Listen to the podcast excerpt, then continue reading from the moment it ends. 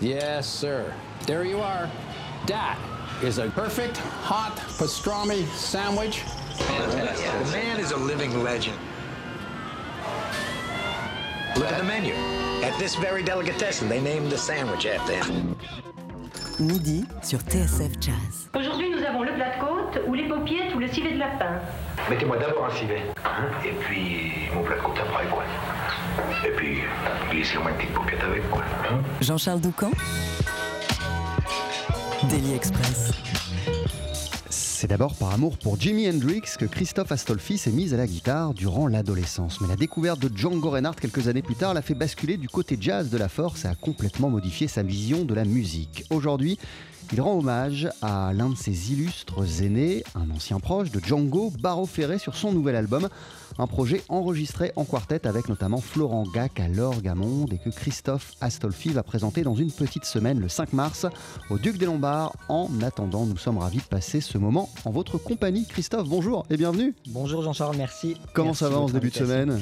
Mais Tout va bien, merci. Le week-end fut bon. Ah, Alors votre nouvel album s'appelle tout simplement Christophe Astolfi joue les inédits de Pierre Barreau-Ferré. Comme ce titre l'indique, vous avez mis la main sur des partitions inédites du guitariste, comme celle que voici sur TSF Jazz.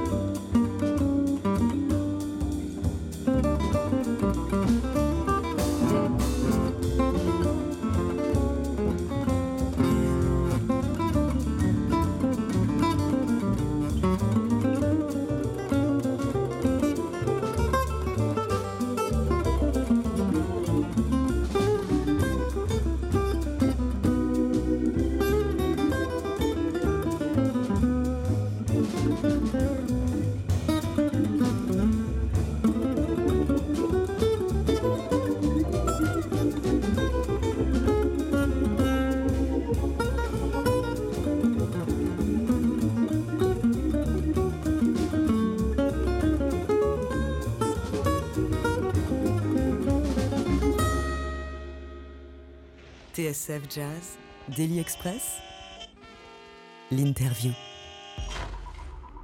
Christophe Astolfi et son quartet jouent les inédits de Pierre Barreau-Ferré. C'est l'album à l'honneur de Daily Express pour commencer la semaine. C'est un projet euh, que vous pourrez découvrir en live le 5 mars, dans un peu plus d'une semaine, sur la scène parisienne du Duc des Lombards. Et Christophe Astolfi, vous êtes notre invité. Qu'est-ce qu'on vient d'entendre, euh, Christophe? Qu'est-ce qu'on vient d'écouter? L'As des As, en fait, c'est une composition de Pierre Barreau-Ferré, donc euh, co-signée avec Joe Priva. L'accordoniste, donc qui était son, son compagnon d'armes, on va dire. Oui. Et en fait, euh, la petite anecdote sur, euh, sur cette valse, en fait, c'est que je la jouais depuis très longtemps. Je l'avais eu euh, sur un document euh, sonore, une vieille cassette, et je la jouais depuis une vingtaine d'années. Et j'ai une vieille cassette euh, de, de, de Joe Priva. de Joe. Priva et de Barreau en train de jouer. Ben, en fait, euh, c'était un, c'était une cassette qui était, euh, comment dire, qui venait d'un vinyle. Ouais. Donc c'était pas un document euh, inédit, c'était quelque chose qui était sorti, mais dans les années 50, je pense, et euh, même un peu plus tard. Et en fait, j'ai joué cette valse sans savoir que c'était un inédit de, de Barreau. Et euh, je suis tombé sur la partition en février, euh, ben, il y a tout juste un an. Et c'est en déchiffrant la partition que j'ai découvert que ça faisait 20 ans que j'ai joué à un inédit de Barreau sans savoir que c'en était un. Alors, on, on va évidemment rentrer dans le détail de, de votre projet, mais euh, avant cela, si absolument tout le monde connaît Django Reinhardt, c'est un peu moins le cas en ce qui concerne Pierre Barreau-Ferré, euh, qui a été l'un des proches du guitariste et aussi Oui. une, une personnalité déterminante et très influente dans le monde de la guitare. Est-ce que vous pourriez nous dire qui il était en quelques mots et de quelle manière, justement, il a révolutionné la guitare? Alors qu'il était, il appartenait à une famille gitane de, Rouen. Donc euh, il avait deux frères qui étaient euh, aussi, euh, aussi connus que lui, qui étaient euh, Ferré et, Barreau- et Matelot Ferré en fait. Et, donc, donc les trois frères sont venus s'installer à Paris. Ils ont fait la rencontre du- du milieu parisien, du milieu euh, Digan parisien, de Django Reinhardt. Et euh, Barreau a accompagné euh, Django dans le Hot Club de France, quintet du Hot Club de France, jusqu'à la déclaration de la guerre. Ensuite, Barreau a accompagné beaucoup. euh, Et donc, en- ont abondamment enregistré ensemble. oui, je sais plus combien de titres, mais il y a une, une grande, une grande quantité de titres. Ensuite, il était aussi compagnon d'armes donc de, de Joe Priva, de Gus Wieser, de Tony Murena, et il a composé pas mal de choses avec euh, Joe Priva. Donc il y a eu quelques pistes enregistrées en 48 pour la firme Odeon. Ouais. Et ce qu'il a apporté à la guitare, alors en fait sa singularité c'était vraiment euh, la valse, la valse swing en fait. À ne pas confondre avec la valse musette qui, est un- qui est différente, qui a une autre vocation en fait, qui a vraiment la vocation de la danse, que la valse swing c'est vraiment une... Qu'est-ce qui la caractérise, la valse swing? Bah, c'est euh, en fait c'est c'est plus une, euh, une musique euh, bon déjà bon faite par les musiciens c'est sûr mais pour les musiciens en fait la valse musette euh, déjà est un peu plus c'est fait pour danser en fait. Donc euh, c'est pas construit de la même manière. La valse swing est un peu plus riche au niveau harmonique rythmiquement et euh, mélodiquement.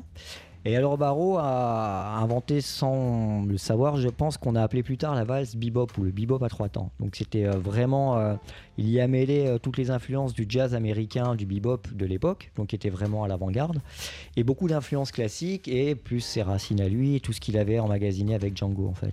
Euh, C'était pas une valse qui était destinée à la danse, euh, cette valse swing? Euh, la valse swing, non. En fait, de, de ce que j'en ai appris, c'est que les, les musiciens en jouaient pour se faire plaisir dans les soirées qui étaient très longues en fait, parce qu'ils en- ils jouaient pour la danse, donc ça durait toute la nuit. Donc ils en jouaient pour le plaisir, mais je pense que la vocation, c'était vraiment de, de- de faire avancer les choses. Et puis je pense qu'ils se posaient pas tant de questions en fait.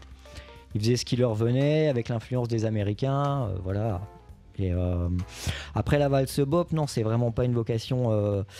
C'est vraiment plus de, de, de la recherche musicale en fait, je pense. quoi. Euh, Christophe Astolfi, comment euh, la musique euh, de, de, de Barreau Ferré est-elle entrée dans votre vie? Au-delà même de ce projet-là, à quel moment elle est rentrée dans votre vie et de quelle manière vous a-t-elle marqué cette musique? Bah alors il y, a eu, il y a eu un prélude en fait, c'est que moi j'ai commencé effectivement en commençant par le- la musique de Jimi Hendrix, mais tout de suite en fait, là où j'ai grandi en Lorraine, on m'a parlé de Django Reinhardt. C'est-à-dire que j'ai j'ai très tôt accompagné des orchestres musettes. Et en fait, dans ces orchestres-là, on me demandait de, repiquer, entre guillemets, les, accompagnements et la manière dont jouaient les thèmes, enfin dont Django jouait les thèmes. Et euh, donc en fait j'ai joué des valses et euh, très tôt j'ai eu l'instinct de, de faire quelque chose de très guitaristique par rapport à ces valses. Donc j'ai eu ça en tête pendant longtemps et en 98 je suis tombé sur le disque euh, Swing Vals d'hier et d'aujourd'hui de Barreau Ferré et j'ai eu un déclic parce que je me suis rendu compte Un album qui a été enregistré dans les années 50 en 66 En fait, 66. par euh, c'est Charles Delaunay qui avait chapeauté le- l'enregistrement en fait D'accord. qui était enregistré chez Vogue. Et quand je suis tombé sur cette réédition, en fait, qui était un CD à l'époque, euh, j'ai eu une révélation. Je me suis dit qu'en fait, cette personne que je connaissais pas avait eu l'instinct de faire ce que, ce que moi-même j'avais imaginé faire, en fait. Donc ça, c'était la première rencontre. Ensuite, j'ai entendu des enregistrements euh, inédits. Enfin, pas inédits, mais euh, comment dire, des enregistrements faits à la maison, euh, des répétitions.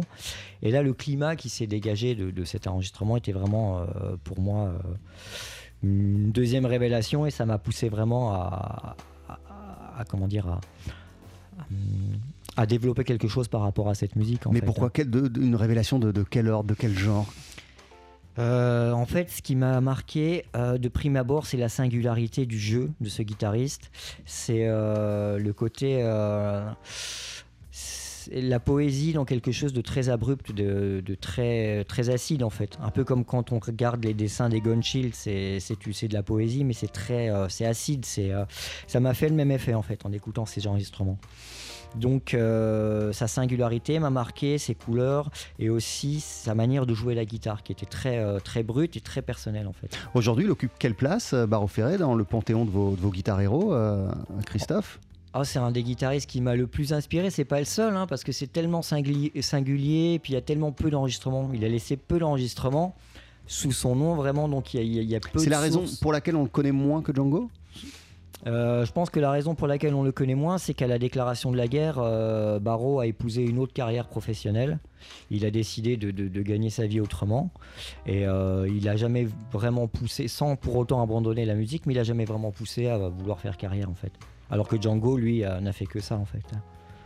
Votre album euh, est consacré, donc on le disait, à des partitions inédites de Pierre Barreau-Ferré. C'est un projet que vous avez gravé en quartet avec Florent Gac à l'orgamon, le contrebassiste Samuel Hubert et Stéphane Chandelier à la batterie. Vous-même, Christophe Astolfi, évidemment, à la guitare. On parle de ce projet et du concert que vous donnez le mardi 5 mars sur la scène du Duc des Lombards dans Daily Express. Ne bougez pas. 12h13h, Daily Express sur TSF Jazz. Aujourd'hui, moule marinière, foie gras, caviar, cuisses de grenouille frites ou alors tarte au poireau. Jean-Charles Doucan. Venez-t'en.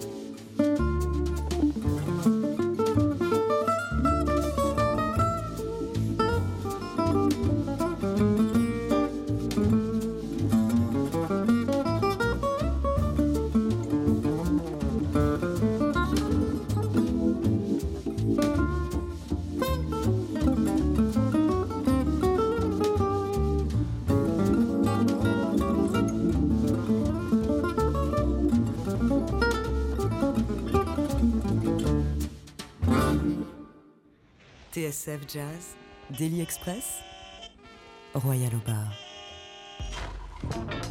Avec à nos côtés pour commencer la semaine le guitariste Christophe Astolfi. Avant de vous applaudir Christophe, la semaine prochaine, le mardi 5 mars au Duc des Lombards à Paris, vous euh, interpréterez le répertoire de votre nouvel album qui est constitué de partitions inédites de Pierre Barrault Ferré. Que vient-on d'écouter euh, Christophe? Alors donc c'est un titre, une, euh, une valse qui s'appelle Au bar, au bar. Donc c'est un jeu de mots sur bar au bar, le bar à barreau. Euh, Parce qu'il a, il a eu un, il a eu un bar. hein, euh, Oui, il a vous, eu vous nous disiez qu'il a, qu'il a- embrassé une autre carrière au moment de la déclaration euh, de, la, de la Seconde Guerre mondiale. Oui. Euh, lui, il a eu des bars, Ferré. Oui, notamment celui-ci était à Pigalle, il en, il en a eu d'autres en fait, donc il est décédé en 76 et il en a eu plusieurs tout au long de sa vie. Et celui-ci, donc le bar au bar, il avait donc composé cette valse au bar au bar en, comment dire, en collaboration avec euh, l'accordéoniste Guerino Vetez. Et euh, donc il a enregistré cette version. euh, donc, enfin, cette valse bar au sur son disque en 66, donc Swing Valse d'hier et d'aujourd'hui. Et quand j'ai trouvé la partition, en fait, j'ai remarqué que le titre était différent. Et j'ai remarqué aussi qu'il y avait des parties musicales qui n'étaient pas dans son enregistrement de 66. Donc euh, j'ai trouvé ça intéressant d'apporter ces, ces- comment dire, ces, ces modifications en faisant une autre version avec le quartet. Alors, euh, il y a un an, vous aviez un album en préparation avec votre quartet lorsqu'un concours de circonstances, c'est vous qui l'écrivez dans le Ouais. livret qui accompagne euh, l'album, lorsqu'un concours de circonstances vous a conduit à mettre la main sur des partitions écrites et, des parties, et, et sur des, des enregistrements audio de, de, de Barreau Ferré. Alors, comment avez-vous mis la main sur ces partitions et comment elles sont venues à vous et qu'est-ce qui a fait que ça a chamboulé tous vos plans? Ben alors en fait, euh, les enregistrements audio, je les avais depuis longtemps. Euh, j'avais déjà deux ou trois partitions, je ne me souviens plus exactement, mais j'avais déjà des partitions qui me venaient d'amis en fait, parce que ces partitions en fait, elles ont existé, elles ont été éditées par Léon Agel euh, à l'époque, donc ça se trouve en fait. Et euh, pour ce qui est du reste, en fait, c'est assez étrange parce que je les cherchais pas vraiment. Je les avais cherchés parce que je savais que ça existait, mais sans vraiment entreprendre de démarches sérieuses. Et un concours de circonstances, des rencontres ont fait que je, suis tombé sur un lot de partitions en fait, et dans lesquelles il y avait en fait. Mais vous, les avez vous, vous- vous l'avez trouvé où ce, ce lot de partitions? Bah, par des, des- des échanges en fait avec des personnes, euh, voilà, des, des- particuliers, rien de, c'est c'est juste des particuliers qui, voilà, qui savaient plus ou moins ce que c'était, sans, voilà, comme quand on trouve un vinyle pour les gens qui chinent, euh, voilà, sur les puces ou voilà. Et du coup, vous tombez sur un lot de partitions. Et qu'est-ce qu'il qu'est-ce qu'il y a dans ce lot, précisément? Ben, il y a, il y y y a quelques partitions signées par euh, Pierre Barrault-Ferret, donc forcément ça m'intéresse et je, je commence à les déchiffrer et, et je trouve ça tellement intéressant que je, je de- demande au quartet si euh, donc si euh, s'ils sont prêts à, à changer de direction parce que ça faisait quand même euh, plus d'un an qu'on travaillait sur un répertoire. Quel était le plan initial d'ailleurs? Bah, le plan initial, c'était euh, c'était des valses, hein, de toute façon. Parce que j'ai enregistré un premier album de valses en 2013. Et euh, je voulais, en fait, continuer dans cette lignée. Euh, apporter d'autres choses avec un nouveau son, des compositions aussi. Et euh, donc, c'était des arrangements que j'avais fait sur des valses classiques, avec des compositions, enfin voilà. Et euh, donc, en février, il y a un an, on a, enfin, j'ai demandé bon, quand même à au Quartet s'ils étaient d'accord parce que c'était un gros boulot pour eux. D'ailleurs, je les, je les en remercie encore et je les en félicite parce que c'était vraiment un gros travail. Et puis on a, on a, on a vraiment pris notre direction et on a bûché sur ce répertoire jusqu'au juin, juillet où on a enregistré. Ah ouais, parce que euh, je, je lisais que vous aviez en tête et, et l'envie depuis, depuis de nombreuses années de rendre hommage à, Ouais. à, à, à Barreau Qu'est-ce qui a fait que la découverte de ces partitions euh, a constitué le déclencheur et euh, a fait que c'était le moment euh, de concrétiser cette envie d'hommage? Bah, le déclencheur, en fait, ce qui m'a toujours retenu pour enregistrer, enfin dans la démarche d'enregistrer quelque chose sur Barreau, c'est que c'est tellement singulier et comme je vous disais, il, y a tellement peu de, traces que j'étais quasiment contraint de, refaire une espèce de copie ou et puis c'est de la musique tellement compliquée que on peut pas réarranger ça comme un standard de jazz ou voilà. Donc j'avais pas vraiment le motif pour le faire. Et les inédits, je me suis dit que euh, c'était un bon motif. Parce que quand j'enregistre un disque, bon, je le fais pour mon épanouissement, mais je le fais aussi pour le public. J'ai toujours la volonté euh, d'apporter quelque chose au public, en fait. Et je trouvais que le- les inédits, en plus du, travail de recherche, de, de mise en, en place et tout ça, était intéressant pour moi, mais ça apportait quelque chose au public. Donc là, je me suis dit, je tiens quelque chose. Et en plus, j'avais l'orchestre pour le faire, parce que ça, c'est très important, de se sentir bien, d'avoir l'orchestre qu'il faut. Et, euh, et j'ai voilà, j'ai quand même collaboré trois ans avec les frères Ferré, Boulou et Elios. Et euh, parmi Qui ce- sont, qui sont ses neveux qui sont ses neveux et euh, de- de- de- d'avoir joué avec eux, de les avoir fréquentés assidûment pendant trois ans, je pense avoir accumulé euh, beaucoup de connaissances sur le sujet, sur le- l'histoire de la famille Ferret. Et là, je me sens en confiance de, de pouvoir faire quelque chose sur Barreau en fait.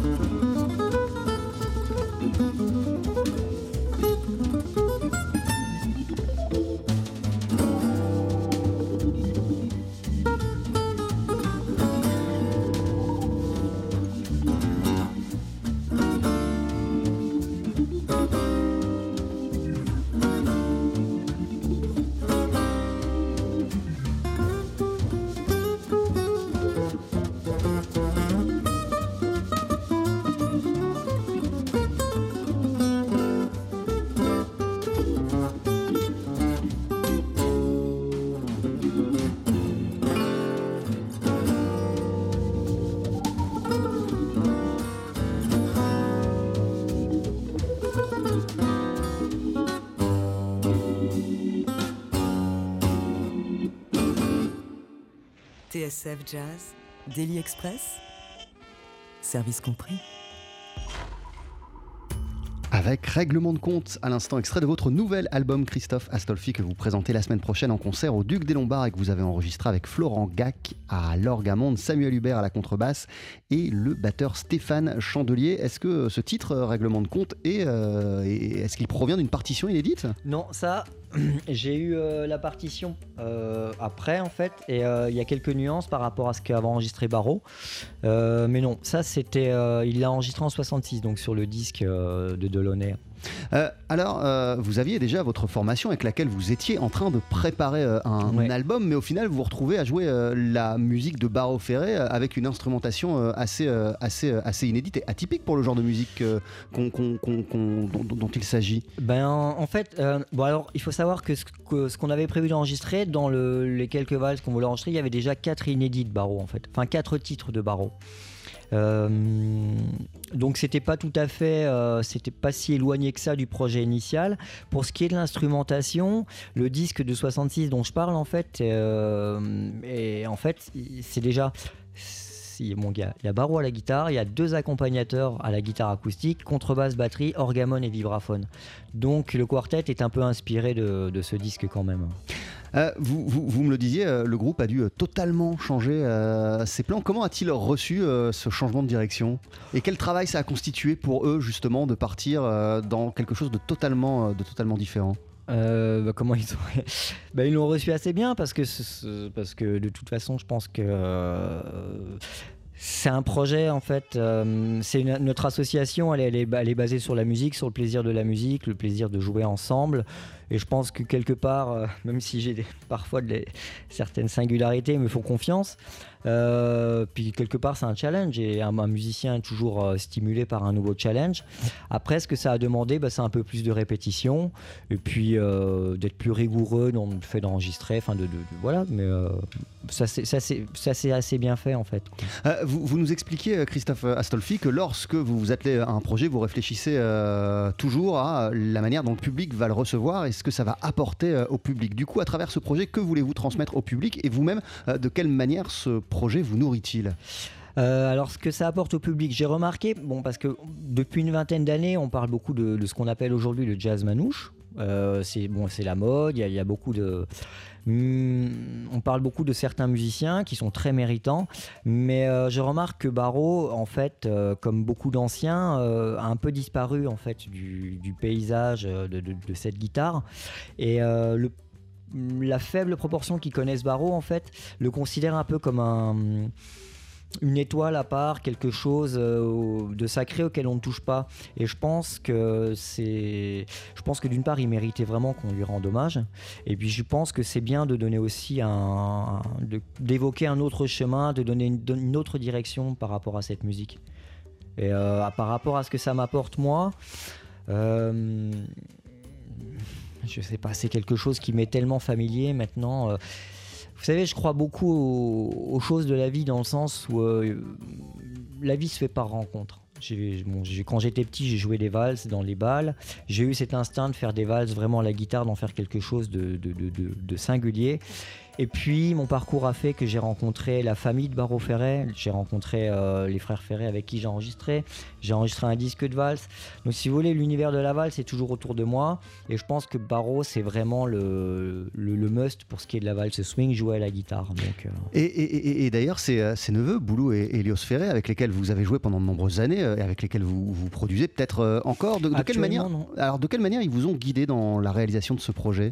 Euh, bah, dans la, bah, en fait, ils m'ont guidé indirectement parce que je n'ai pas vraiment demandé les conseils directs, mais euh, c'est d'avoir joué avec eux pendant trois ans, de les avoir observés, d'avoir entendu les conversations sur ce qu'était le Paris de l'époque, sur. euh, puis je suis très ami aussi avec euh, une des filles à Barreau, Madame Monique Ferret, qui me qui m'apporte d'autres éléments, bien qu'elle ne soit pas musicienne, mais elle me parle de son père. Elle, elle m'évoque des choses qui me, qui me guident en fait. Parce que la musique n'est pas seulement des notes, la musique est un état d'esprit, c'est- c'est très large et en fait de, de- de baigner dans ce, ce bain-là en fait m'a donné des directions euh, qui sont de l'ordre de l'instinct en fait. Et, et- et quel est euh, cet esprit, cet état d'esprit euh, qui était propre à Barreau Ferré que vous venez d'évoquer, euh, Christophe Astolfi? Bah, Barreau est un créateur. Barreau était un créateur qui faisait pas de concessions en fait. Je pense que sans trop m'avancer, je pense qu'une des raisons pour laquelle il n'a pas épousé la, la carrière de musicien professionnel, c'est qu'il n'était pas prêt à faire les concessions qu'un musicien professionnel doit faire en fait. Barreau était un créateur. Je pense qu'il était vraiment dans l'absolu par rapport à sa musique et qu'il avait aucune frontière en fait. C'est-à-dire qu'il n'était pas du tout dans ce qu'on appelle aujourd'hui le jazz manouche. Pour lui, la musique, c'était de Bartok à, à Bach, à, à Django Reinhardt, à Ben Webster. Enfin, c'était. euh, Et de ce point de vue-là, il est un exemple euh, également pour vous? Ah oui. Et de toute façon, euh, dans, mon, parcours, j'ai remarqué que toutes les icônes euh, qu'on nomme les icônes du jazz manouche, en fait, ont, toutes plus ou moins cet état d'esprit, l'ouverture en fait. Les racines, mais l'ouverture. Merci beaucoup Christophe Astolfi euh, d'être passé nous voir vous, dans, dans Daily Express. Votre nouvel album euh, s'appelle Christophe Astolfi joue les inédits de Pierre Barrault-Ferré. Vous l'avez enregistré en quartet avec Florent Gac à l'orgue, euh, Samuel Hubert à la contrebasse, Stéphane Chandelier à la batterie, vous-même à la guitare. Et pour vous applaudir, ça se passe la semaine prochaine, euh, le Au mardi 5 mars sur la scène du Duc des Lombards à Paris. Il y a, d'autres dates à venir après euh, le Duc? Euh, il y en a quelques-unes à Paris, notamment dans un lieu, le pop-up du label. Alors, sais plus les dates, c'est en avril. Euh, un autre lieu euh, que j'aime beaucoup, qui est un lieu un peu alternatif, mais qui fait beaucoup pour le jazz à Paris, c'est l'Apostrophe, tenu par un ami. Euh, ensuite, on part en Irlande et euh, on est en rapport avec des tourneurs aux États-Unis. Parce que le Oui, projet que- intéresse les Américains beaucoup. Et vous allez souvent aux États-Unis, il me semble, pour vous produire et même pour, pour présenter une, une- une méthode que vous, Oui. avez, que vous avez écrite, Je suis allé il y a deux ans pour présenter la méthode que j'ai écrite sur les valses, justement. voilà, je suis allé à Boston. Donc oui, on a nos, nos contacts là-bas et je pense qu'on ira euh, courant 2019-2020. Merci beaucoup. Merci à à très vous. bientôt et bon À concert bientôt. mardi prochain Merci. au Duc des Lombards.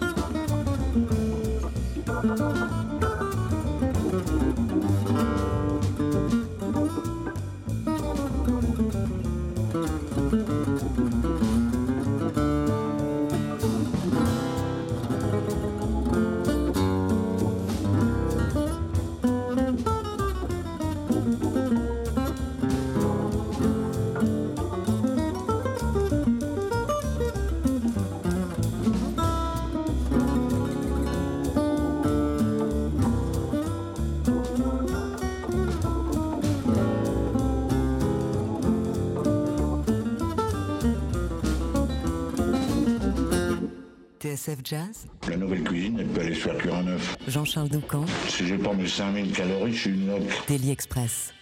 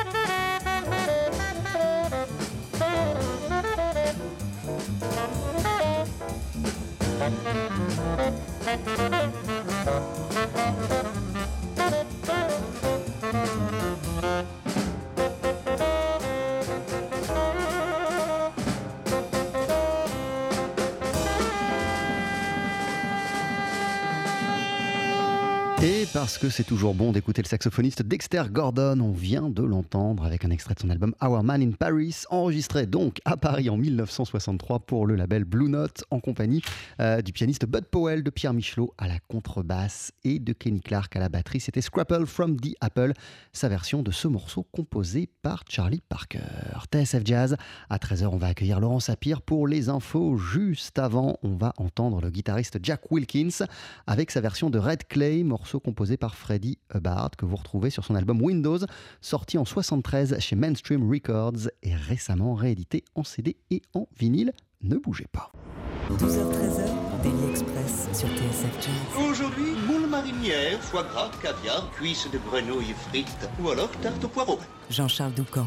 Venez-t'en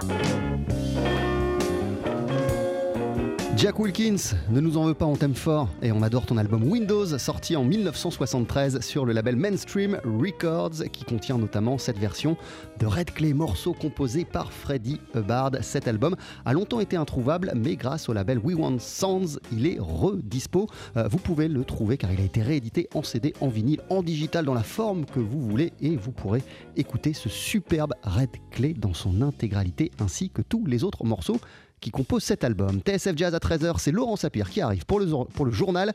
Euh, en attendant, voici Ibrahim Malouf.